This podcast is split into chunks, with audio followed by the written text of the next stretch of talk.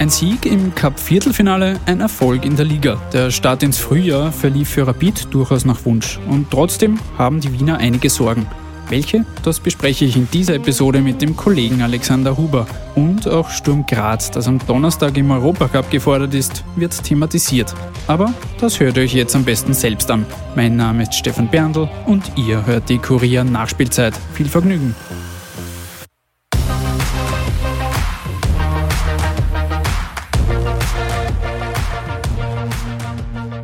Und um über Rapid und auch Sturm Graz zu reden, begrüße ich jetzt den Kollegen Alexander Huber bei mir im Podcaststudio. Servus Alex. Servus Stefan.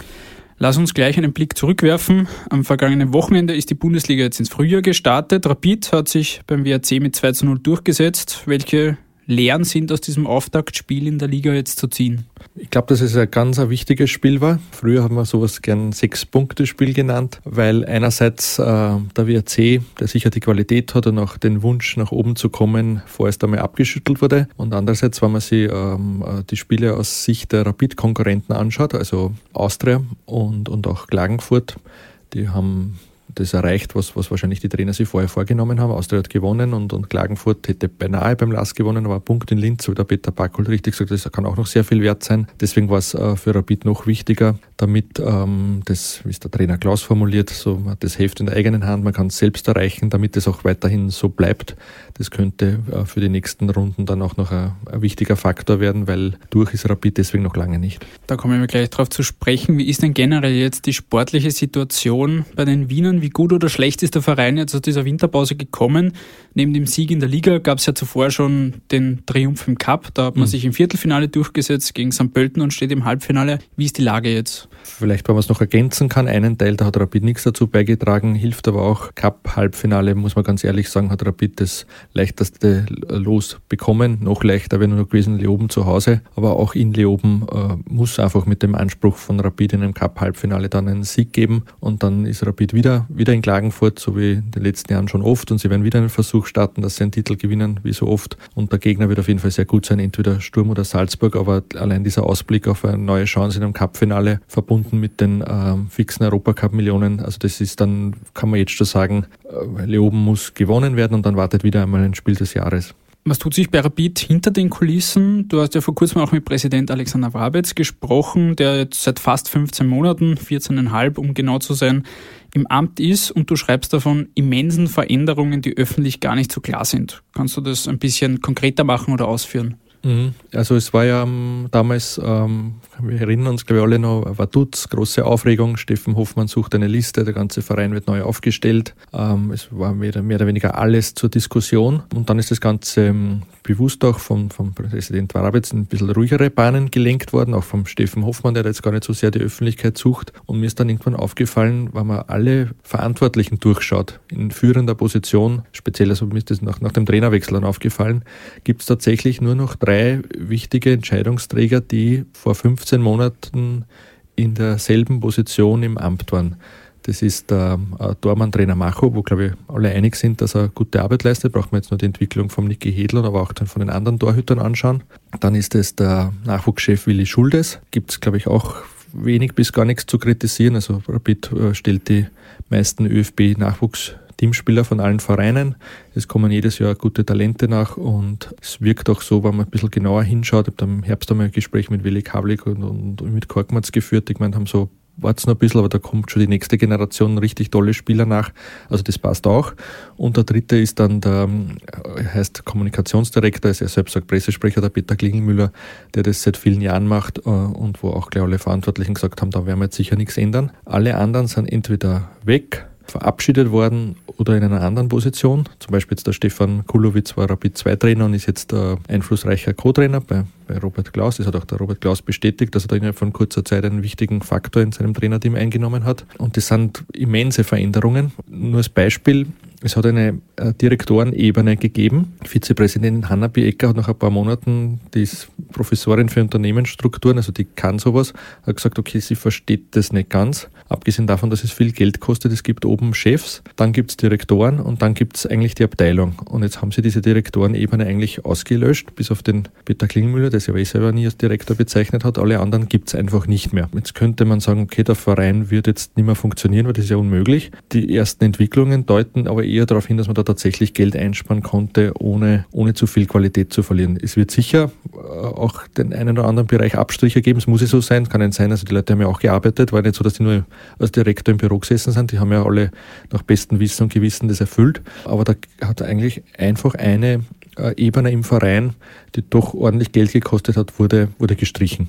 Und das hat es in dieser Form, soweit ich mich erinnern kann, so eine Umstrukturierung äh, noch nie gegeben. Ist jetzt vielleicht für die Öffentlichkeit nicht so ein breites Thema gewesen, aber ich habe den Präsident Rabetz darauf angesprochen und er ist eigentlich froh, dass das ohne, ohne, großes, ohne einen großen Aufschrei ähm, rübergegangen ist, weil sowas hätte natürlich auch im einen oder anderen Fall mit einer Schlammschlacht oder mit einem Nachtreten enden können. Und da war er auch mm, merkbar erleichtert, dass das sauber über die Bühne gegangen ist. Mhm. Was hat du persönlich für einen Eindruck, vielleicht auch im Vergleich zu seinen Vorgängern, wenn wir jetzt Bruckner oder Kramer hernehmen und jetzt, nachdem doch schon ein wenig Zeit ins Land gegangen ist und er jetzt eine Zeit schon in der Verantwortung ist, wie aktiv bringt sich Rabetz ein und wie wird das auch im Umfeld, vor allem natürlich auch bei den Fans wahrgenommen? Ich würde sagen, er ist in der Mitte zwischen Ex-Präsident äh, Grammer und dessen Nachfolger Bruckner. Grammer war sehr aktiv, hat auch immer die Öffentlichkeit gesucht, hat bewusst markant und er kann das auch ähm, sehr zugespitzt formuliert, für, für Medien dankbar,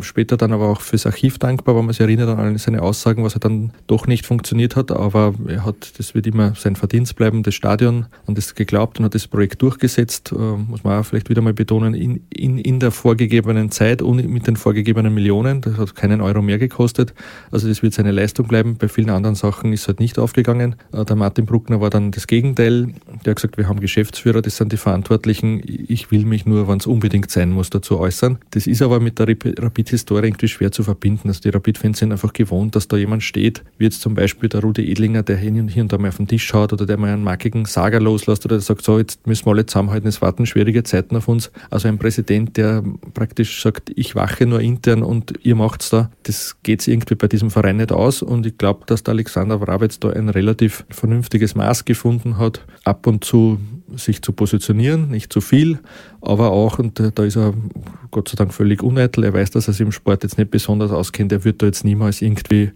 ähm, jetzt den Mickey Katze überstimmen und sagen, warum kommt da jetzt ein Deutscher, haben wir keinen österreichischen Trainer oder so. Also das ist, das, da weiß er, das ist nicht seine Expertise und da würde er auch nie irgendwie sagen, ich mache das jetzt anders oder ich setze da jetzt wen durch, weil ich glaube daran hat es auch in der Vergangenheit schon mal gegeben, bei Rapid ist meistens schief gegangen.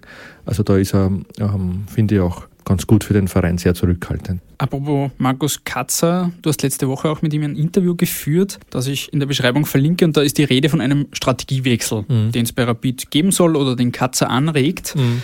Was kann man sich darunter genau vorstellen, beziehungsweise gibt es da schon irgendwelche konkreten Pläne, was das heißen soll? Ja, ich kann das ja jetzt verraten. Es war ein bisschen ein ungewöhnliches Gespräch, weil der Markus Katzer sehr deutlich in seinen Aussagen und man weiß auch genau, worauf er hinaus will. Ich habe da jetzt natürlich auch nachgefragt und, und jetzt also meine journalistischen Pflichten natürlich erfüllt, aber er hat sich da wirklich sehr, sehr zugeknöpft präsentiert. Also auf gar keinen Fall öffentlich darüber reden, was genau er ändern will oder mehrere Leute vielleicht auch im Verein ändern wollen. Aber er hat trotzdem die Botschaft eingebracht, wir müssen darüber ernsthaft diskutieren. Das ist jetzt äh, eher ein ungewöhnlicher Zug, sozusagen, dass man sagt, wir müssen über was reden, aber ich sage jetzt nicht öffentlich genau über was, aber es gibt offenbar Gesprächsbedarf und es wird wahrscheinlich die eine oder andere Schraube gedreht werden. Es wird spannend bleiben, was genau ist momentan, zumindest öffentlich, noch nicht äh, abzuschätzen. Hast du eine Einschätzung oder eine Idee, worum es gehen könnte? Ja, ich habe die eine oder andere Idee, aber ich glaube, das ist vielleicht jetzt auch wirklich nur ein bisschen zu früh, kommt vielleicht auf die nächsten Wochen an, wie sich das entwickelt. Aber um, ähm, sozusagen der, der Verein bleibt im Fluss, es ist da jetzt nie irgendwie ein Stillstand und wenn man jetzt sagt, ja, jetzt haben sie eine neue Strategie und das ist jetzt seit eineinhalb Jahren und das wird jetzt durchgezogen und das war es jetzt für die nächsten Jahre, glaube ich nicht. Es, es ist gerade wieder so eine Phase, wo sie wieder das eine oder andere äh, ändern wird. Vielleicht sind es auch wirklich nur Schrauben, wo man nochmal ein bisschen anpassen muss. Aber ähm, es ist jetzt soweit habe ich, kenne ich den Markus Katz jetzt nicht so, dass er einfach sowas nur mal so sagt. Also da, da ist schon was im Busch. Mhm. Ein Thema sind natürlich auch die Finanzen, beziehungsweise damit verbunden auch etwaige Transfers. Ein prominenter Abgang im Sommer ist schon fix. Das ist Marco Grüll, der wird in wenigen Monaten dann zu Werder Bremen wechseln, ablösefrei. Mhm. Grüll ist aktuell noch vor Burgstaller der erfolgreichste Torschütze bei Rapid. Wie schmerzhaft wird sein Abgang sein und inwiefern gibt es da schon Pläne oder gibt es vielleicht auch schon Spieler, die da diese Lücke füllen sollen, die er hinterlässt. Ja, also dieser Schmerz, äh, dieser Abgang wird definitiv schmerzhaft. Das ist ganz klar.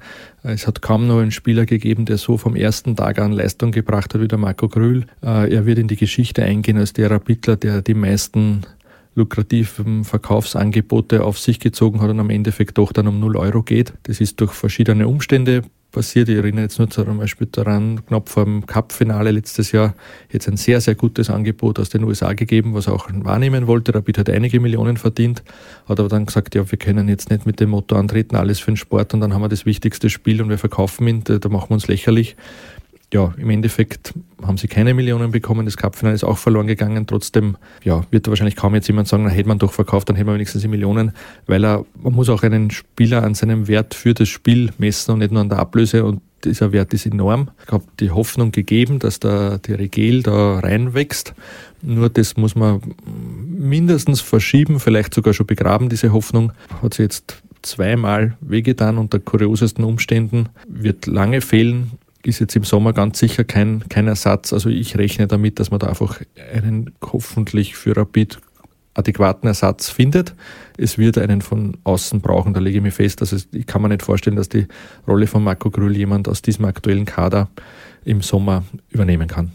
Am Wochenende wartet jetzt das Duell mit Sturm Graz, das zuletzt ein 1 zu 1 gegen Tabellenführer Salzburg geholt hat. Was erwartest du für dieses Spiel, das ja doch für Rapid, wir haben es ganz am Anfang schon mhm. angesprochen, es wartet ja dann auch noch das Derby für Rapid ein sehr wichtiges ist. Ja, so wie wahrscheinlich alle anderen Spiele bis, bis Klagenfurt sehr wichtig sein, ist das auch sehr wichtig. Der einzige Unterschied ist, Rapid geht diesmal als klarer Außenseiter ins Spiel und äh, ein Sieg wäre eine riesige Überraschung. So ehrlich muss man sein, weil Sturm hat sich doch in eine andere Sphäre entwickelt. Und ich glaube, wenn es vorher heißt, ja, Rapid nimmt dort einen Punkt mit, dann wären sie wahrscheinlich auch zufrieden. Und das, das wird wahrscheinlich auch das Ziel sein, dass man einfach wieder einen Punkt aus Graz mitnimmt. Das wird wieder die Lage äh, verbessern und auch den Druck vom Derby, das dann wartet, bisschen mildern. Apropos Sturm, die Grazer sind ja Österreichs letztes verbliebenes Team im Europacup und Donnerstagabend wartet jetzt in der Conference League das Hinspiel im 16. Finale. Es geht gegen Slovan Bratislava. Wie schätzt du da die Chancen der Grazer ein? Sturm ist ganz sicher der Favorit. Das äh, gibt es ja schon alleine aus der äh, Stärke der Liga. Österreichs Liga ist sicher um einiges besser als die aus der Slowakei. Aber Slovan ist jetzt mit einem 4 zu 0 gegen den Tabellenzweiten ins Frühjahr gestartet, ähm, hat im, im Herbst trotz allem äh, die Gruppenphase überstanden, hat sehr viele sehr routinierte Spieler. Ich kann jetzt nur ein kleines Beispiel erzählen, um welche Summen das es dort geht. Der, der Kevin Wimmer, und der hat jetzt bei Rapid nicht schlecht verdient, verdient dort wesentlich mehr. Das heißt, da ist richtig viel Geld dahinter. Die haben auch große Ansprüche, haben ein neues Stadion. Sehen sie jetzt selber wahrscheinlich gar nicht als so eindeutigen Außenseiter. Ich sehe aber trotzdem Sturm als, als ähm, klaren Favoriten, weil diese Spielweise, dieses aggressive Draufgehen, das Pressing, das wird in der Slowakei kaum gespielt. Das wird Slowan jetzt auch nicht so gewohnt sein. Ähm, es haben viele Routiniers, wo es dann vielleicht irgendwann, auch, wenn man dauernd gestresst wird, irgendwann einmal mit der, mit der Kraft knapp wird. Also ähm, es wird vielleicht knapper, als jetzt viele Fans erwarten. Sagt, ja, Slowan, ja, das kann ja kein Problem sein, das glaube ich nicht. Aber ich glaube schon, dass sich Sturm am Ende durchsetzen wird. Die Grazer fahren aber ja noch dreigleisig, also mit Liga Cup und eben Europa Cup. Wie siehst du dort die aktuelle Situation und wie gut ist man auch für diese Dreifachbelastung aktuell nach dem Winter jetzt gerüstet? Ja, der Kader ist äh, sehr groß, ausgewogen. Körperlich ist Sturm sowieso in den letzten Jahren immer sehr gut unterwegs. Was aber schon ein bisschen Sorge bereitet aus Sturmsicht, würde ich sagen, ist, dass sie heuer eigentlich überperformen. Also laut dieser ominösen Expected Goal Statistik werden sie deutlich hinter Rapid, machen eigentlich zu viele Punkte. Die Punkte machen sie dann halt auch, auch oft deswegen, weil sie, so wie zum Beispiel in Salzburg, erster Torschuss, der Kopfball vom Kittischwili nach über 70 Minuten, Tor, zack, reicht 1 zu 1, kann man sagen, ja super, 1-1 beim Meister passt. Also sie haben schon die Qualität, dass sie, wenn sie dann vors Tor kommen, dann sehr, sehr effizient sind, dass sie die wenigen Chancen, die sie in Schnittspielen haben, dann oft auch gut nutzen. Wird im Europacup sicher auch ein Thema sein. Das heißt, wenn sie das ähm, aufrechterhalten können, dann wird auch das Frühjahr sehr gut laufen für Sturm. Aber spielerisch waren, waren sie schon mal weiter. Also das ist, ist jetzt viel auf, auf, auf ähm, Körperlichkeit, auf Standards, auf Zweikämpfe ausgerichtet. Spielerisch finde ich jetzt Sturm diese Saison gar nicht so überragend. Das wollte ich eh gerade eingehen. Die Ansprüche sind natürlich auch durch die letzte Saison deutlich gestiegen. Nach dem Vizemeistertitel, nach dem Cup-Sieg, erwartet sich da irgendwie zumindest eine Wiederholung von dem mhm. Ganzen. Wie gehen die Verantwortlichen mit diesem gestiegenen Druck auch um und inwiefern sind dann tatsächlich auch Fortschritte zu sehen? Du hast gerade gesagt, eigentlich überperformt man in dieser Saison. Gibt es dann Fortschritte zur letzten Saison oder stagniert man ein wenig auf einem doch hohen Niveau natürlich? Es ist wahrscheinlich jetzt gerade so eine, eine, ein Wendepunkt erreicht entweder man schafft es jetzt wirklich, dass man sich auf, auf sehr hohem Niveau etabliert und ich nehme mal an, dass im Sommer einen gewissen Umbruch geben wird und man schafft es wieder, dass man dann so einfach so weitermacht, dann muss man sagen, Kurt, wirklich Gratulation, dann haben sie sich als, als Nummer zwei dauerhaft Minimum, mit Nummer zwei muss man mittlerweile sagen, äh, etabliert. Oder, man hat gehört, Bremen dürfte sehr interessiert sein an Andi Schicker. Für, für den Trainer Ilzer gibt es auch immer wieder Anfragen, der wird über kurz oder lang, glaube ich, auch irgendwann einmal in Deutschland landen. Oder es steht wirklich ein richtig großer Umbruch im, im Sommer an und dann kann ja alles passieren. Also solche Umbrüche sind manchmal Chance, aber sehr oft auch ein Risiko. Also ich glaube, es wartet ein sehr spannendes Halbjahr auf Sturm. Aber sprich, wir haben es eh im Podcast auch schon öfter besprochen. Dieses ganze System hängt schon noch sehr an diesen beiden Personen, Schicker und Ilzer. Und mhm. sollten die beiden wechseln, dann wird es schwierig dann wird es sicher schwieriger. Man kann alles schaffen und vielleicht finden sie wieder so, so gut passende Leute, aber ich sehe schon den, den Andreas Schicker als, als Mastermind dahinter und der hat eine unglaubliche Trefferquote hat mit seinem Team, mit dem Trainer, mit, mit, mit Scouting-Abteilung. Das ist eigentlich nicht normal für Fußball, so eine Trefferquote und die hat jetzt schon längere Zeit. Also das, das, das wäre schon ein, ein sehr, sehr herber Verlust für, für Sturm, wenn, wenn Andreas Schicker Graz im Sommer verlassen sollte. Sehr gut. Wir sind am Ende angekommen, lieber Alex. Vielen Dank für deine Einschätzungen und deine Zeit. Vielen Dank.